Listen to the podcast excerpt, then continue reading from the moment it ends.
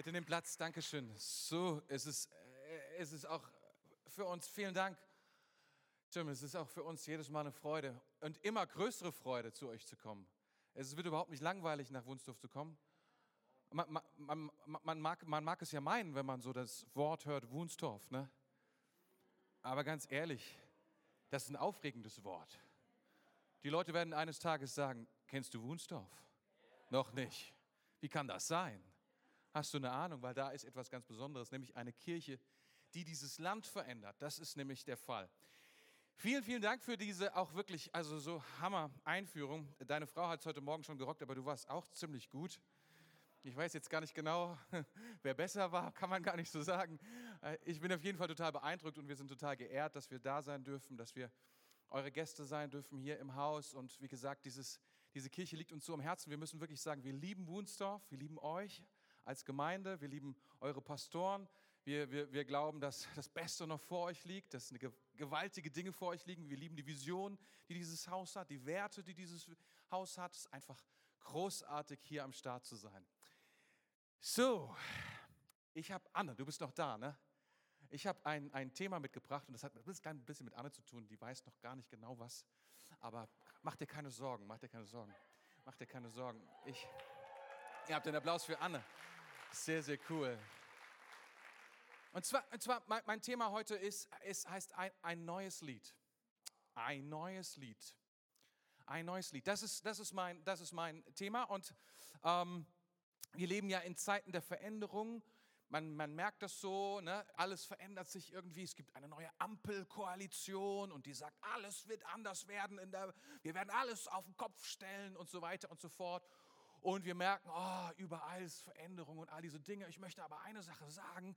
Die Kirche ist immer noch die Kirche von Jesus und es ist immer noch der gleiche Auftrag, den wir haben, nämlich Menschen eine faire Chance zu geben, zurückzukommen zu Gott. Immer noch, oder? Ist kein Unterschied. Das hat sich überhaupt gar nicht verändert. Und dennoch glaube ich, dass es da etwas gibt, wie soll ich sagen, wie ein neues Lied. Wir finden das in den, in den Psalmen immer wieder, die Aufforderung, ein neues Lied zu singen. Wusstest du das? Zum Beispiel im Psalm 40, Vers 4, da heißt es, er legt mir ein neues Lied in meinen Mund, mit dem ich unseren Gott loben kann. Viele werden sehen, was er getan hat und darüber staunen. Sie werden dem Herrn vertrauen. Sie werden dem Herrn vertrauen. Da ist immer wieder ein neues Lied. Und ich möchte heute Morgen sprechen über dieses neue Lied. Und das Coole ist, ich weiß nicht, ob du es wusstest, aber alle Lieder bestehen aus zwölf Tönen. Es sind immer dieselben Töne. Du machst ein neues Lied aus denselben zwölf Tönen. So, wir haben uns irgendwann vereinbart, hat gesagt, das sind die zwölf Töne, mit denen wir uns so arrangieren. Und mit diesen zwölf Tönen auf unterschiedlichen Tonhöhen machen wir alle unsere Lieder. Das war irgendwann mal so in den ersten Jahrhunderten anders. Da hatte man nur fünf Töne. Mittlerweile hat man zwölf Töne. Und man kann mit diesen zwölf Tönen, indem man diese neu zusammenstellt, immer wieder neue Lieder machen. Und ich glaube, dass Gott etwas macht, dass er immer wieder bekannte Töne nimmt und die immer wieder zusammenstellt und daraus neue Lieder schreibt. Das ist, was Gott macht. Und ich glaube, das ist, was wir auch als Kirche tun sollen, als Kirche in Deutschland und wo Wunsdorf auch mit ein Teil davon ist. Und ich möchte jetzt mal vorstellen, dieses Konzept, ich weiß nicht, ob du es wusstest, aber so ein Lied besteht aus einer Melodie, aus einem Rhythmus und auch aus so Akkorden. Das ist so ein Klang. Ja? Das ist ein Klang, der sich so entsteht. Zum Beispiel gibt es einen Ton, einen Ton, zum Beispiel G. Spiel mal G, Anna. Das ist G. Das ist alles. Aber wenn du noch ein H dazu nimmst, G und H, oh, ist ein bisschen nicer, oder? Dann nimmst du noch ein D dazu, GHD. Das ist G-Dur. Hört sich gut an, ne? Spiel mal ein G-Moll.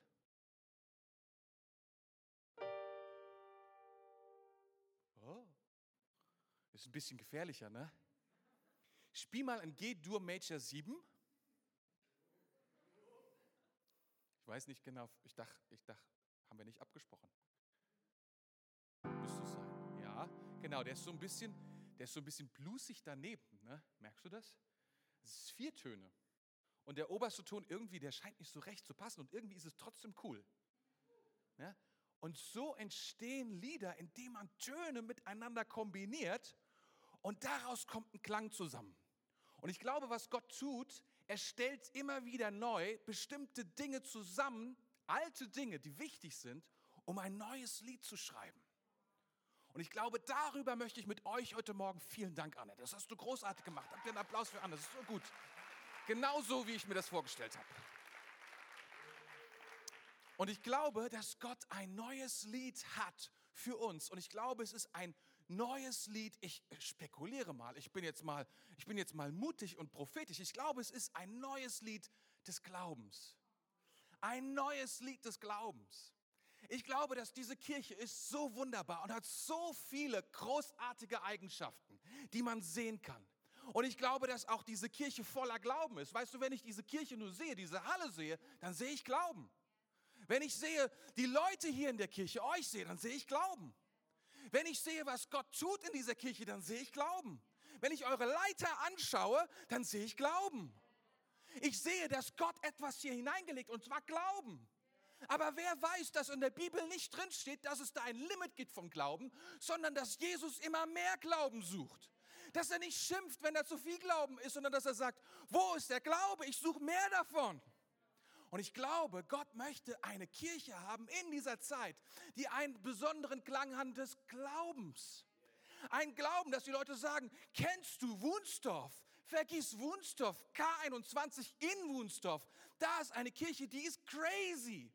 Warum ist sie das? Weil sie strahlt. Sie hat einen Klang. Sie hat ein Lied, was überall zu hören ist. Die Leute sagen, da gibt es Glauben.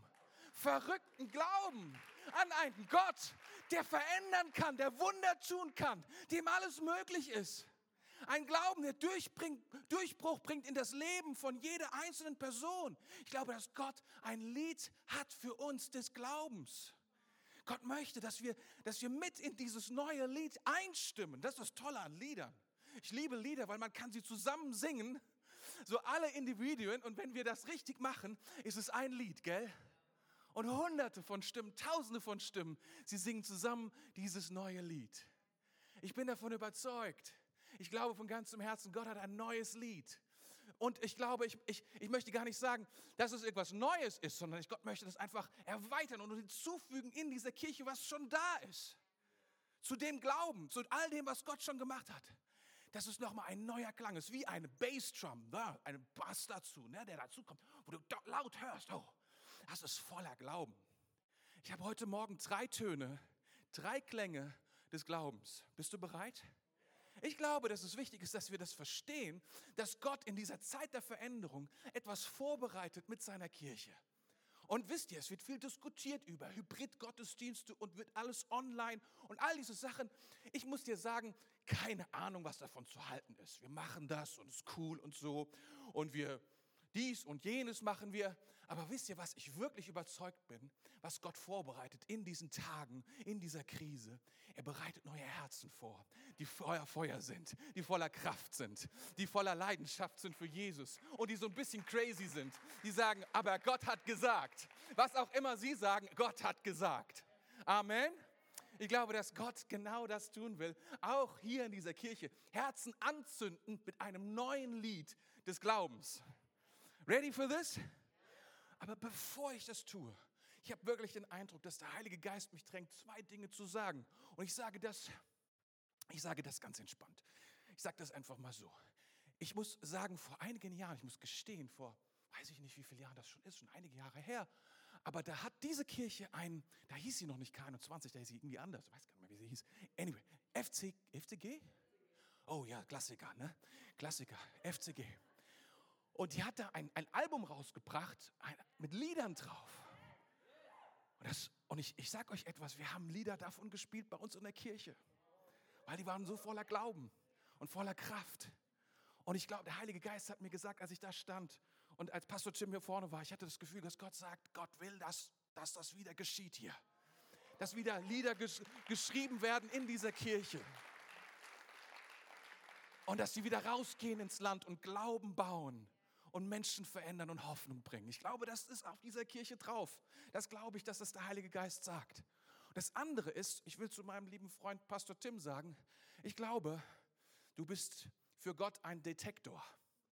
Und zwar ein Detektor für Innovation, das ist die eine Seite. Ich glaube, dass du manchmal ein kleines bisschen Sorge hast, weil du auch ein klein bisschen älter wirst, so wie ich auch dass du so denkst, dass du nicht mehr so mitbekommst, wo so die großen Trends sind und so.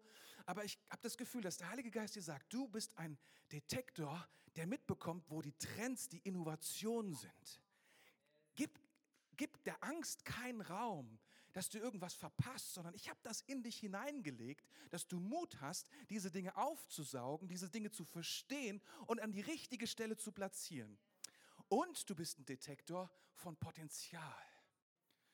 Potenzial. Ich glaube, dass ich, ich kenne ehrlich gesagt niemanden, der so gut vernetzt ist wie du. Na, vielleicht gibt es noch Leute, die besser vernetzt sind. Vielleicht kenne ich die auch. Aber ganz wenige Leute, ganz wenige Leute, die so vielfältig vernetzt sind. Und ich habe das Gefühl, der Heilige Geist ermutigt dich, da noch mehr reinzugehen ihm da noch mehr zu vertrauen, die unmöglichsten Leute miteinander zu verknüpfen, weil du siehst das Potenzial ganz, ganz früh und kannst es einschätzen.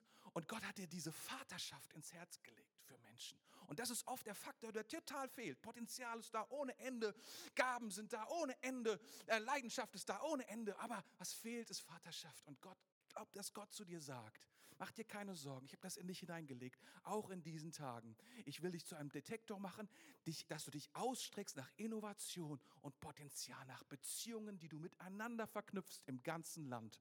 Und dadurch wird dieses ganze Land stark und powerful. So, Amen. Amen. So, so, so. Ah, okay, jetzt geht's los, oder? Seid ihr bereit? Ich habe drei Klänge heute dabei, also drei Töne, um genau zu sein, die dieses Lied des Glaubens ausmachen. Bereit für Nummer eins? Es ist der Klang des Sieges. Der Klang des Sieges. Ich lese euch mal eine Bibelstelle vor. Und zwar in 1. Johannes 5, Vers 4. Da heißt es, denn alles, was aus Gott geboren ist, überwindet die Welt. Und dies ist der Sieg, der die Welt überwunden hat, unser Glaube. Unser Glaube. Ich möchte dir etwas sagen. Ich glaube, dass am Ende des Tages etwas steht, nämlich der Sieg von jedem Einzelnen von uns. Warum glaube ich das? Weil Jesus gesiegt hat. Wir mögen uns momentan in einer, sagen wir mal, unvorteilhaften Position befinden. Wir mögen uns momentan in Struggles, in Kämpfen befinden. Wir mögen uns momentan in Schwierigkeiten befinden. Jesus Christus wurde gekreuzigt. Dort am Kreuz wurde er aufgehängt und alle dachten, jetzt ist vorbei. Der Teufel dachte, er hätte das Werk Gottes zerstört. Die tiefste, die größte Niederlage, die es überhaupt gibt. Aber wisst ihr was? Gott hat etwas vorbereitet, den größten Sieg, der jemals errungen worden ist. Die Auferstehung unseres Herrn. Und sie besteht darin, dass wir diese Auferstehung und die Kraft und was damit zusammenhängt, mit uns tragen in unserem Glauben. Der Glaube überwindet, was auch immer da ist an Schwierigkeiten, was auch immer an, an, an, an, an Hindernissen vor uns stehen mag. Dieser Glaube hat die Kraft, es zu überwinden. Dieser Glaube, der in uns schlägt, der von unserem Herrn Jesus kommt, durch die Auferstehung, die er, die er historisch, das ist kein Symbol, das ist geschehen in Zeit, in dieser Zeit vor 2000 Jahren. Er lebt, er ist da. Das musst du dir mal vorstellen. Schreib das mal in die Zeitung heute. Da werden alle gebildeten Leute sagen, das kann gar nicht sein, das sind Fake News. Ich will dir sagen, es ist wahr. Unser Herr Jesus Christus ist auferstanden von den Toten. Er lebt und er sitzt zur Rechten Gottes und er regiert und er baut seine Kirche.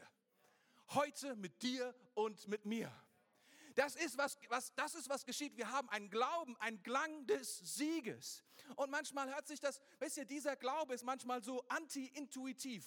Er ist so irgendwie ganz anders, wie die Logik sich so wie, wie die Logik sein sollte. Die Logik ist dafür da, dass wir sichtbare Dinge miteinander verknüpfen und dass wir sichtbare Dinge in Zusammenhang sehen und was dabei rauskommt. Logik ist großartig. Wir sollten alle logisch denken, das ist großartig. Aber wenn wir anfangen mit Glauben zu denken, dann ist diese Logik manchmal unterbrochen. Warum? Da kommt eine unsichtbare Kraft rein. Ist es doch nicht logisch, dass Totes aufersteht, oder? Das macht doch gar keinen Sinn. Wie kann das denn sein? Wir haben alle gelernt, Tod ist tot. Aber Jesus kommt. Warum? Weil er ist so viel größer als das. Er ist Gottes Sohn. Er kann. Ihm ist alles und ihm ist nichts unmöglich.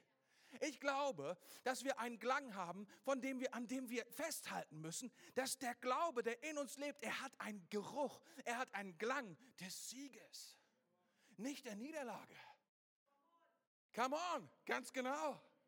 Das heißt, wenn du noch nicht durch bist und noch mitten im Kampf bist, dann glaub nicht und fang nicht an, die Niederlage zu proklamieren, sondern proklamiere den Sieg.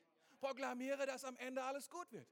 Proklamiere, dass die Auferstehung kommt. Proklamiere, dass am Ende unser Gott kommen wird und alles aufrichten wird und tun wird, was er versprochen hat. Und dass du und ich, wir werden dabei sein. Ist das nicht gut? Wir müssen wissen. Und, und, und wisst ihr, manchmal ist es so, dass, dass Christen mit Verschwörungstheoretikern durcheinander geworfen werden. Ja, durcheinander geworfen, weil wir sagen, da ist Jesus auferstanden von den Toten. Aber wisst ihr, der Glaube beginnt in der Realität. Ja, wir sind nicht blind, wir Christen. Ja? Wir gucken nicht in die, in die Welt hinein und sagen ist, und definieren es einfach anders. So wie manche Glaubensbewegungen. Wir sagen einfach was anderes, obwohl es so ist. Obwohl jemand nicht krank ist, sagen wir einfach, er ist gesund. Nein, nein, nein, nein, nein. Wir fangen da an, wo die Realität ist. Gott kann nur mit der Realität etwas anfangen, die echt so ist, wie sie ist. Gott kann nichts anfangen mit dem Fake, was wir schon bringen. Manchmal haben wir so ein bisschen Angst und denken, wir müssen es optimieren, um beten zu können oder um es proklamieren zu können. Wir können dort anfangen, wo die Realität ist, wo, der, wo die Niederlage ist, wo die Asche ist, wo die Dinge schlecht laufen. Und wir können anfangen, dort hineinzukommen und anzufangen zu glauben, was ist Gottes Perspektive für diese Situation? Und sagen, Gott, was willst du damit machen? Ist es gut? Wir fangen an mit der Realität. Glaube trifft Gefühle. Glaube ist kein Gefühl. Wenn Glaube ein Gefühl wäre, alter Schwede, hätten wir wenig Glauben, oder manchmal? Genau wenn es darauf ankommt, haben wir keine Gefühle. Zu Hause, ne, wenn, wir, wenn wir eine Zeit haben mit Gott, haben wir gute Gefühle. Dann, wenn es darauf ankommt, sind alle Gefühle weg. Glaube ist kein Gefühl. Wir können nicht auf dieses Gefühl eines Glaubens bauen. Glaube ist so viel größer als ein Gefühl. Glaube beginnt dass es sich festhält an dem, was nicht ist. Ein Überzeugtsein von dem. In einer Realität, von dem wir, es ist mehr als dass wir es wissen. Wir, es ist ein Herzen, eine Herzensverbundenheit. Es ist eine Klarheit im Geist. Ist die Gefühle können uns leicht ablenken und täuschen. Aber der Glaube, er kann uns tragen. Über diese Gefühle hinweg. In das hinein, was Gott für uns hat. Und es ist ganz wichtig, dass wir auch wissen, Glaube hat viel auch mit unserem Denken zu tun und wie wir denken zu tun. Wir können uns nicht leisten, dass wir alles denken. Manchmal denken wir ja, dass wir alles denken können, weil denken sieht man ja nicht und tut nicht weh. Und man hat ja noch nie sich ein Messer ausgedacht oder eine Kanonenkugel und ist dann gestorben. Das haben nur Kanonenkugeln gemacht, die real auf uns zugeflogen sind. Oder Messer, die uns, weiß ich nicht, getroffen haben. Passiert nicht zufällig normalerweise, ne? Aber wir müssen das, dürfen das nicht unterschätzen, wie sehr unsere Gedanken unsere, unseren Glauben formen. Und wisst ihr, es gibt auch immer andere Gedanken, die unseren Zweifel formen. Wisst ihr das? Und es ist unsere Aufgabe, darauf zu achten, dass wir unseren Gedanken nicht erlauben, alles zu tun, was ihnen so Spaß macht und gefällt. Weil manche dieser Gedanken sich schaden dem Glauben, den Gott uns geben möchte. Es ist unsere Aufgabe, uns zu kümmern um unseren Glauben. Amen. Haben wir das? Wisst ihr, Glaube bringt Offenbarung. Glaube bringt Wissen. Das ist krass. Glaube bringt Erkenntnis. Es ist so abgefahren. Ihr kennt das bestimmt, diese Bibelstelle in Hebräer 11, Vers 3. Da heißt es, durch den Glauben verstehen wir. Durch den Glauben verstehen wir. Es ist nicht so, durch Wissen verstehen wir. Es ist ganz seltsam. Oder durch das Wissen glauben wir. Das wäre ja so, wie wir so denken würden. Wir denken, das Wissen ist das Allerhöchste, was es gibt. Das Allermächtigste, was es gibt, ist zu wissen. Manchmal denken wir, wenn wir es wissen würden, dann müssten wir nicht mehr glauben. Aber die Bibel sagt, nein, nein, nein, so ist es nicht. Es ist so krass, durch den Glauben verstehen wir, und wisst ihr, wie es dann weitergeht, dass Gott diese Welt erschaffen hat. Es gibt eine Dimension und wir können, wir müssen verstehen als Christen, gerade in diesen Tagen, Gerade in, in, in Tagen wie diesen, wo, wo, wo, die, wo die Stimmen immer lauter werden, dass alles davon abhängt, was man weiß. Dass wir sagen, Wissen ist großartig. Aber wir müssen verstehen, Glauben ist noch powervoller. Glauben, weil Glauben kümmert sich nicht nur um das, was man sieht, sondern um das, was man nicht sieht. Und unser Gott ist unsichtbar, stimmt das? Und seine Kraft ist unsichtbar. Und seine Möglichkeiten sind unsichtbar. Amen. Glaube, Glaube bringt Offenbarung, Erkenntnis. Glaube bringt Kraft. Glaube bringt Zukunft. Wir gehen immer ein Risiko ein, wenn wir glauben. Es ist nie so, wisst ihr, dass man sagen kann, oh, jetzt habe ich 90 Prozent und jetzt kann ich gehen. Wer weiß, dass das super ist? 90 Prozent, das ist, das ist eigentlich viel zu viel. Da kannst du lange warten, dass du 90 Prozent bekommst von Gott. Weißt du, als Gott zu mir gesagt hat, dass ich Pastor werden sollte, hat er mir nie 90 Prozent gegeben. Auf keinen Fall. Sondern er gibt dir vielleicht 40 Prozent, vielleicht 50 Prozent. Du gehst immer ein Risiko ein des Glaubens. Und du siehst, was passiert, wenn ich diesen Schritt gehe. Was ist, wenn ich Gott vertraue? Was ist, wenn ich, wenn ich, wenn ich, wenn ich Gott höre und der, dann wirklich mich traue, diesen Schritt zu gehen? Wird das Wasser halten? Wird es nicht halten? Es ist ein Risiko. Es ist ein Abenteuer. Glaube ist keine Sache, die für die Leute, die 90 Prozent haben wollen. Ist es überhaupt gar nicht. Wisst ihr, ich liebe es total, dass Menschen ihr Leben bauen auf Glauben. Ich liebe es total, dass Menschen ihr Leben bauen auf Prinzipien. Dass sie sagen, das ist ein gutes Prinzip, das ist ein Prinzip. Weißt du, es gibt jetzt zum Beispiel das Prinzip des Zehnten. Wusstest du, dass dieses Prinzip immer funktioniert, ob du glaubst oder nicht? Du brauchst gar keinen Glauben für den Zehnten. Einfach machen und erleben. Gar kein Problem.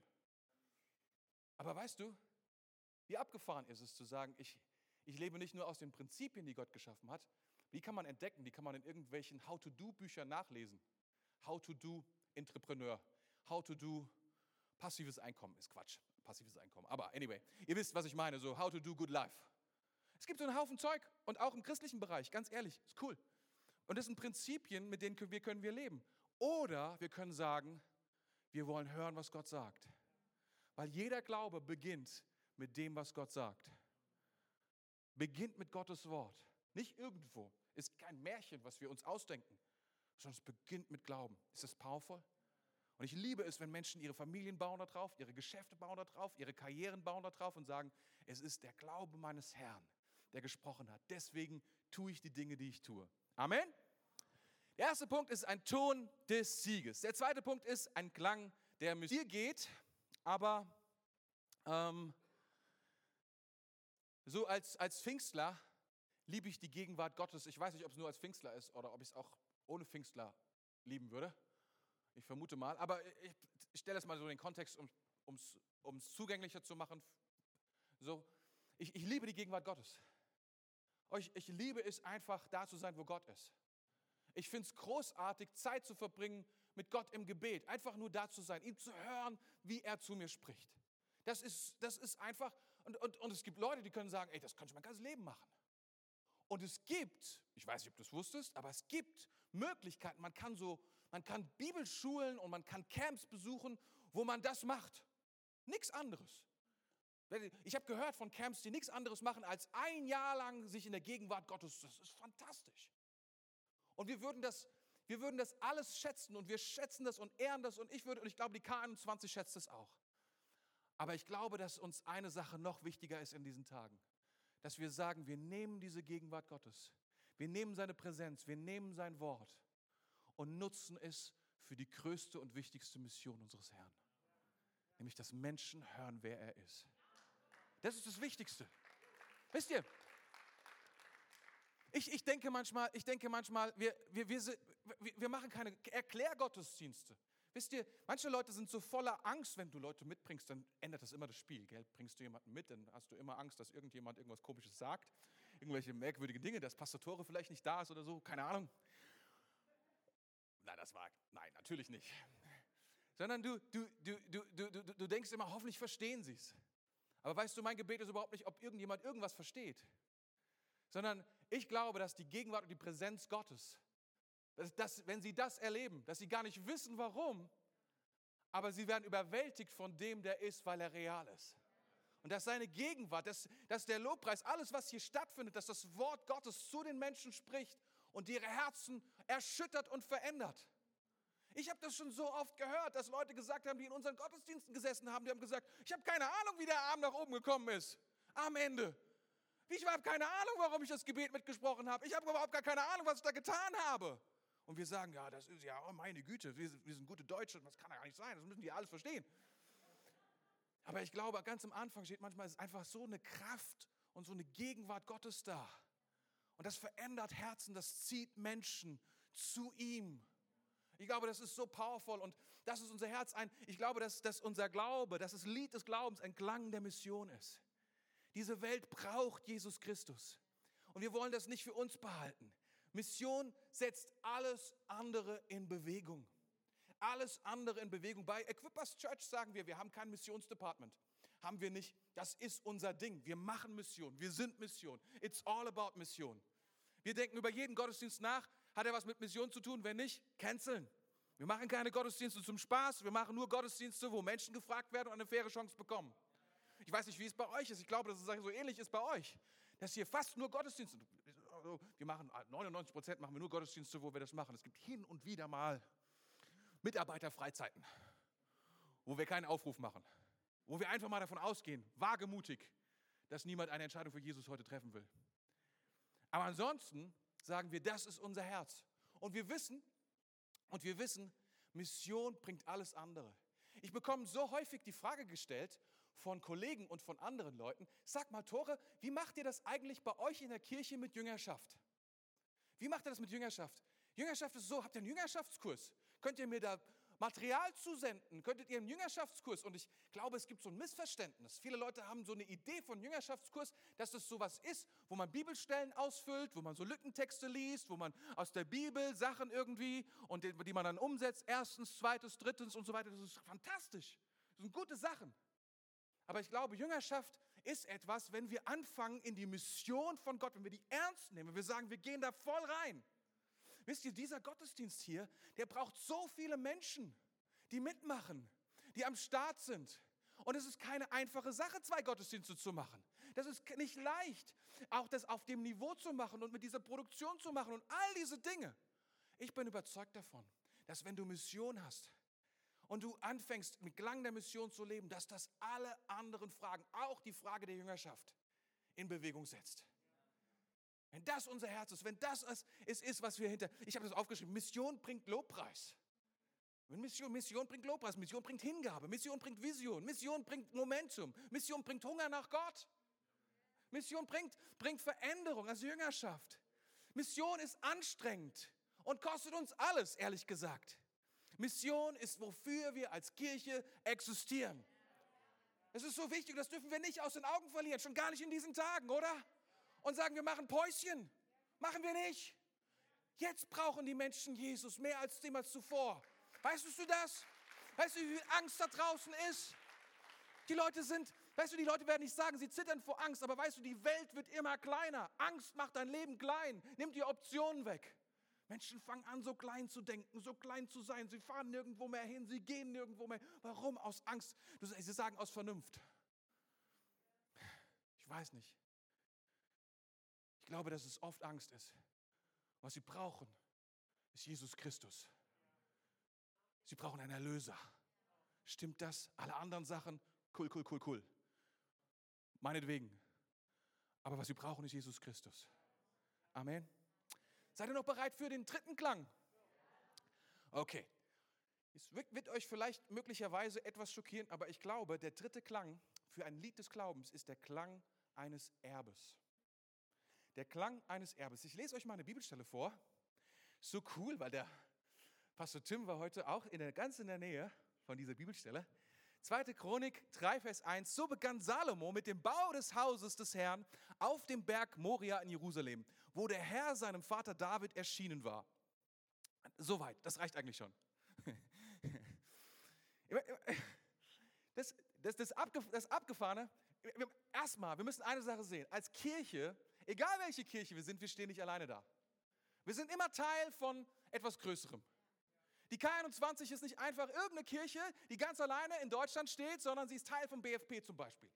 Sie ist Teil von Netzwerken. Sie ist Teil von größeren Dingen, die Gott, die Gott zusammenbringt. Das ist ganz, ganz wichtig.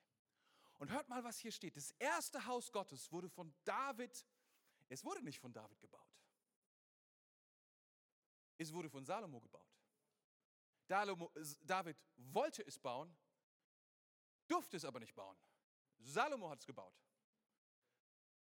Und wisst ihr was? Alles, was Salomo zum Bauen brauchte, hat er von David. Inklusive dem Plan, inklusive aller Ressourcen, inklusive aller Beziehungen, alles. Er hat es nur geerbt. Er hat es nur geerbt. Das ist alles.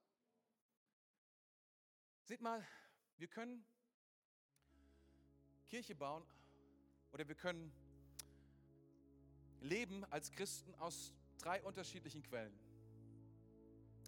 Wir können leben aus der Kraft oder gegen die Kraft der Sünde.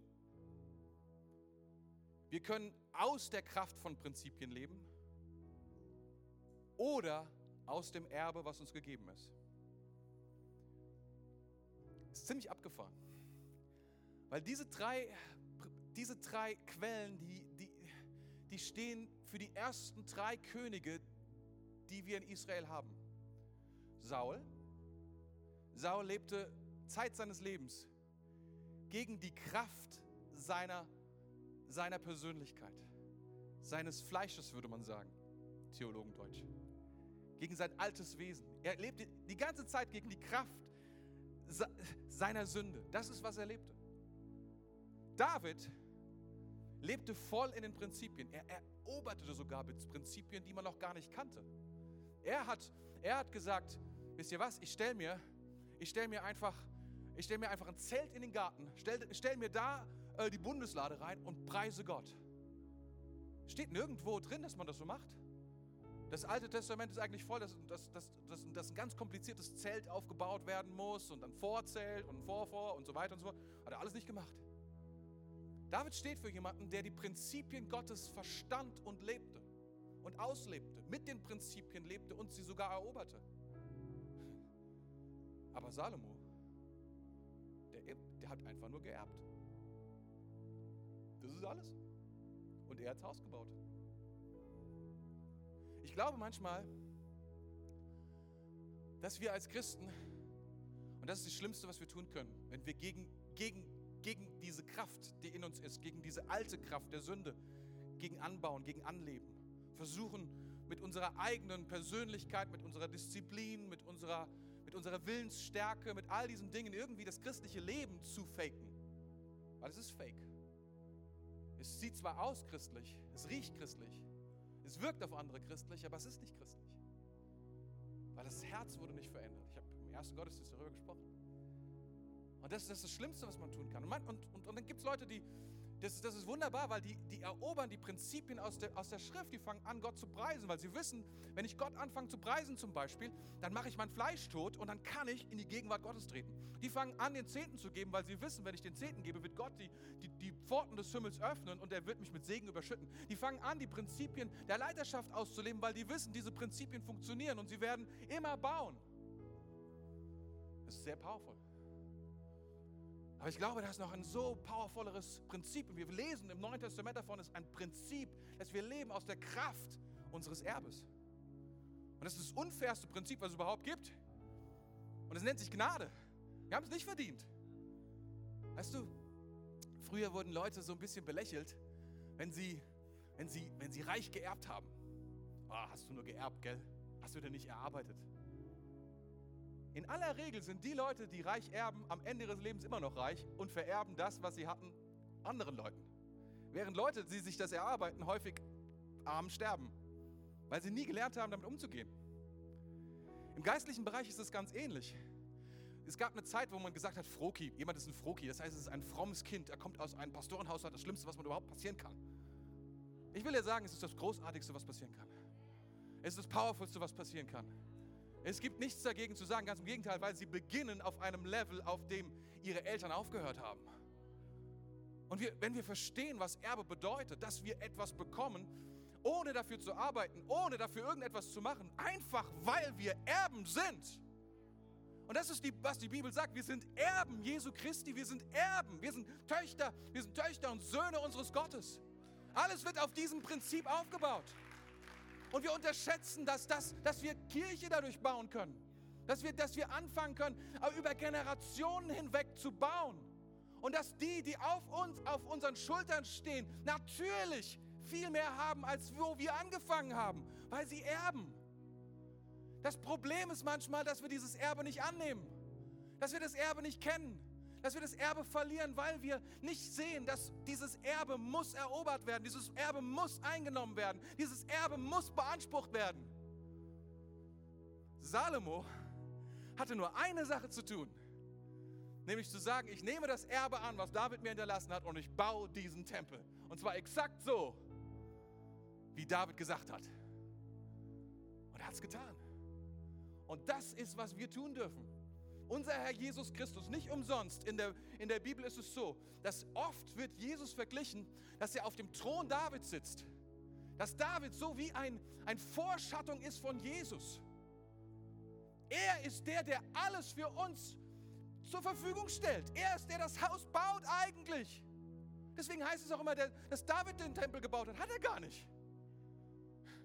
Jesus baut seine Kirche auch nicht. Aber er stellt uns alles zur Verfügung. Jesus hat noch nie irgendwie Stühle gestellt. Hast du schon mal gesehen, dass Jesus hier irgendwo, nirgendwo, machen alle seine Kinder. Machen wir. Wir sind seine Erben. Das ist das Prinzip. Wir leben aus einer Kraft heraus, die so viel powervoller ist. Und wisst ihr, ich glaube, wir unterschätzen, weil wir manchmal uns schämen, weil wir denken, ja, Erbe, oh, ich will das alles selber irgendwie. Wir sind so, statt einfach anzunehmen, nein, nein, nein.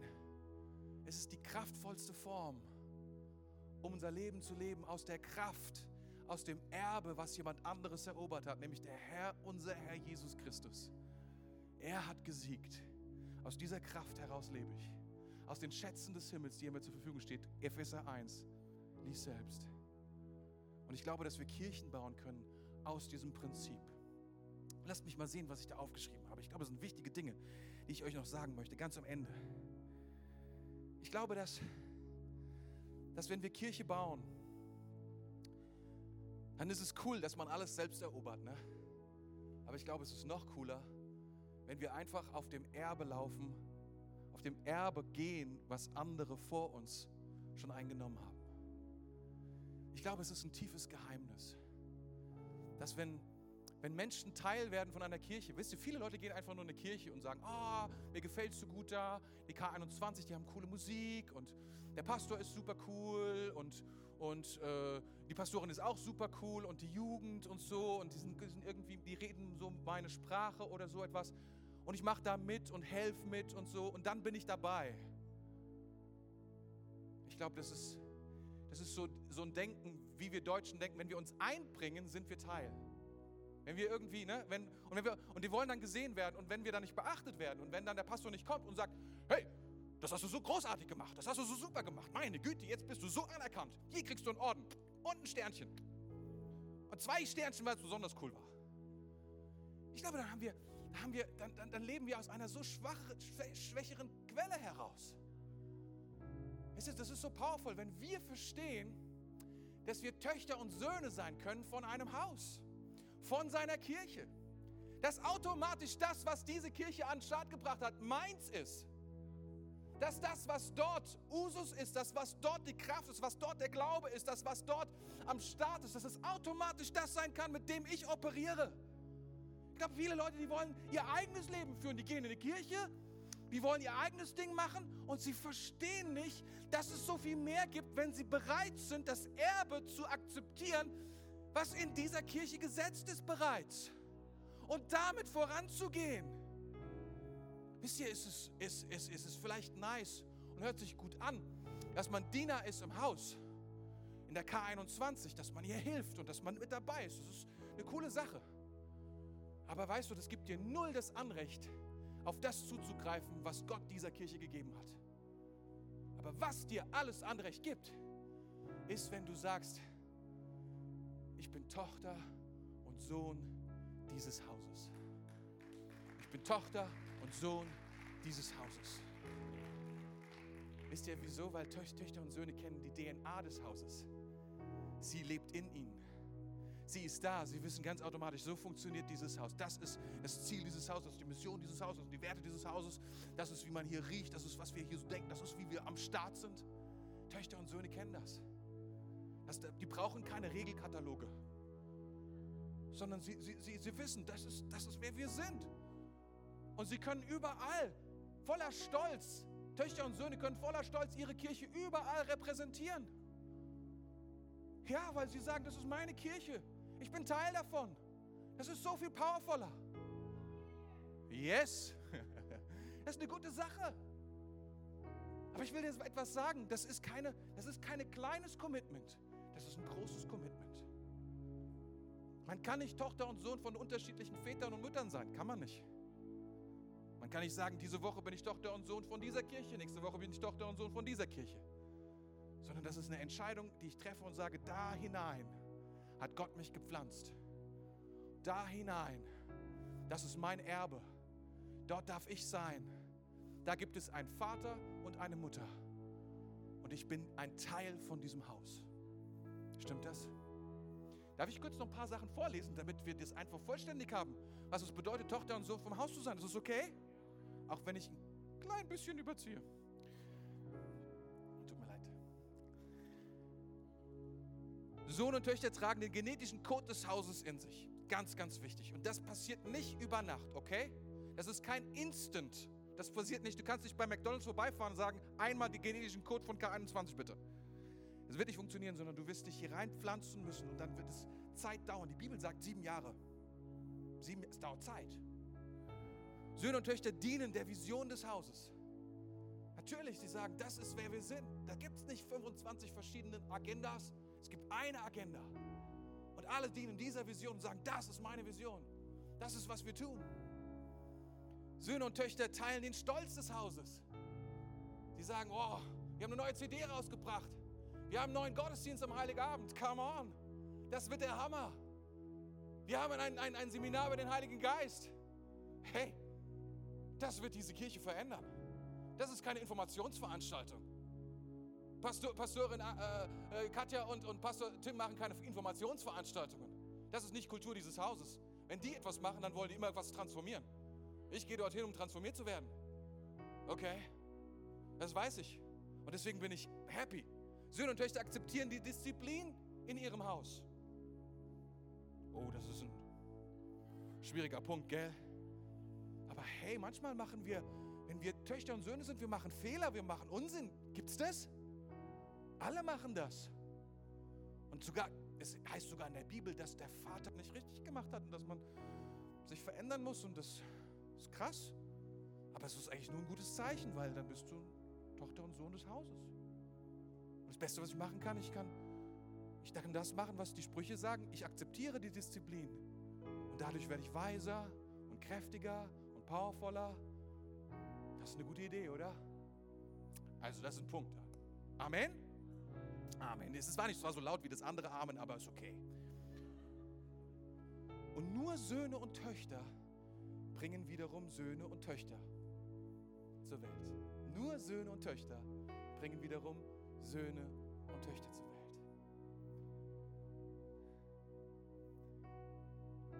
Ich glaube, dass Gott ein neues Lied hat für seine Kirche. Ein Lied des Glaubens. Klang des Sieges. Klang der Vision. Und ein Klang des Erbes. Was eine Einheit baut, was eine Kraft baut wie niemals zuvor. Ich glaube, dass, dass Gott in diesen erschütterten Zeiten seine Kirche stabilisiert und baut mit Herzen, die bereit sind zu sagen, ich möchte mehr als jemals zuvor glauben. Ich möchte, ich möchte nicht nur, ich möchte nicht nur irgendwie dienen, dabei sein, sondern ich will ein Sohn und eine Tochter oder eine Tochter sein des Hauses.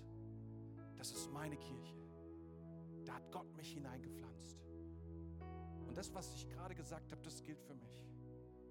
Das lebt in mir, die Vision dieses Hauses.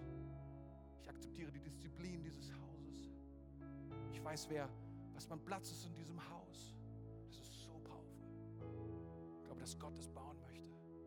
Und dass es ein Erbe bringt in dein Leben hinein, das du beanspruchen kannst, mit dem du weiterbauen kannst und in dem diese Kirche noch größer werden kann für andere Leute, die wieder Söhne und Töchter werden von diesem Haus. Ich frage mich, wer heute hier ist, der sagt, ich bin Sohn und Tochter dieses Hauses. Und ich freue mich darüber. Und das ist keine Kleinigkeit, das ist keine, das ist ein großer Schritt. Aber ich frage mich, wer das ist. Und ich würde, ich glaube, dass Kraft darin liegt, das zu proklamieren, das auszudrücken, weil Glaube ist immer etwas, das im Herzen beginnt, dann sich in den Mund äußert und dann vernehmbar wird für alle. Und ich würde würd, würd, würd einfach gerne fragen heute, heute Mittag, heute, heute Morgen, wer hier ist, der sagt, das ist meine Kirche. Ich bin gepflanzt in dieses Haus, das weiß ich von meinem Gott. Ich bin Tochter oder Sohn dieser wunderbaren Kirche. Und wenn du sagst, das bin ich, dann würde ich dich einfach bitten, dass du kurz aufstehst. Dann würde ich gerne mit dir beten.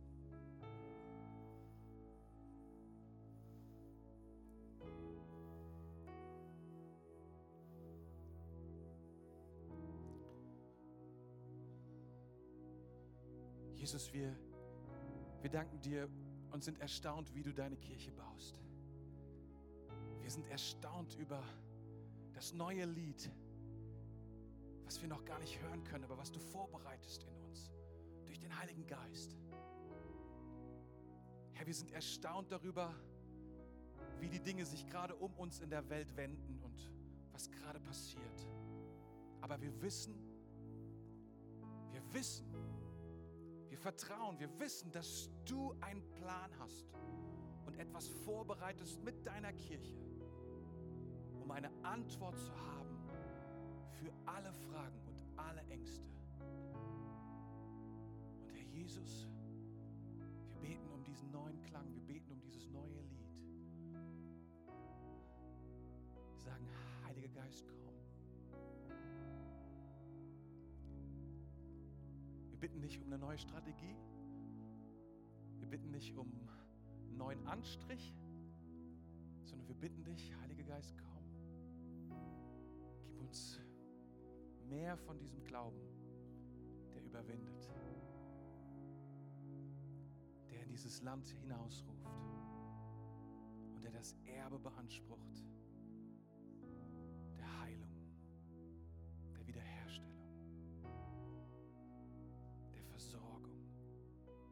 übernatürlichen Berufung.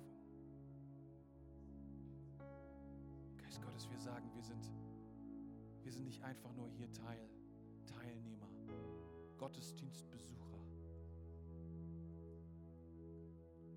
oder einfach nur Diener, sondern Herr, wir sagen, wir sind Töchter oder Söhne dieses Hauses. Du hast mich gepflanzt in dieses Haus. Ich will lernen, was das heißt. Ich will akzeptieren, was es bedeutet.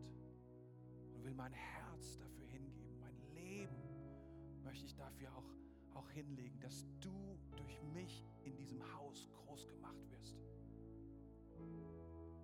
Wir danken dir, Jesus. Wir danken dir und wir gehören dir. Nicht durch Kraft oder Entscheidung, sondern durch deinen Heiligen durch deinen Heiligen Geist sind wir, was wir sind. Amen. Noch eine Frage stellen am Ende, weil das ist eine Frage, die wir immer stellen müssen. Und ich weiß, das ist eine Frage, die ihr immer stellt. Und das ist, ob Menschen hier sind, die sagen, ich will Jesus in mein Leben lassen.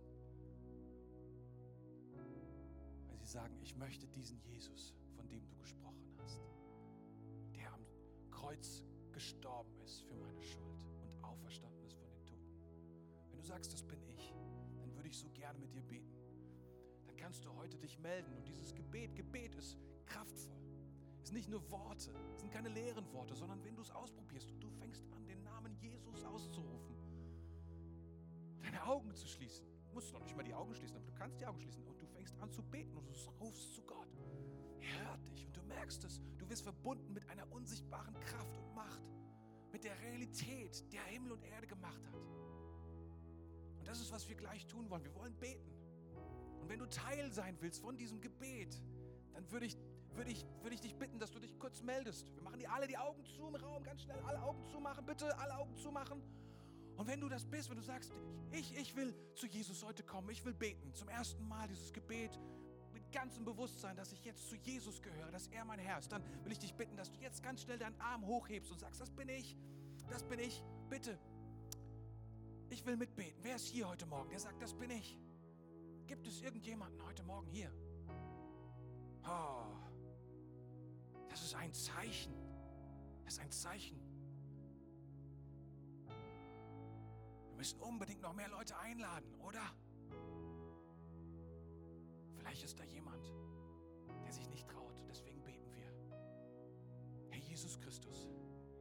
Wir beten alle zusammen, Herr Jesus Christus. Ich komme jetzt zu dir. Danke, dass du mich liebst.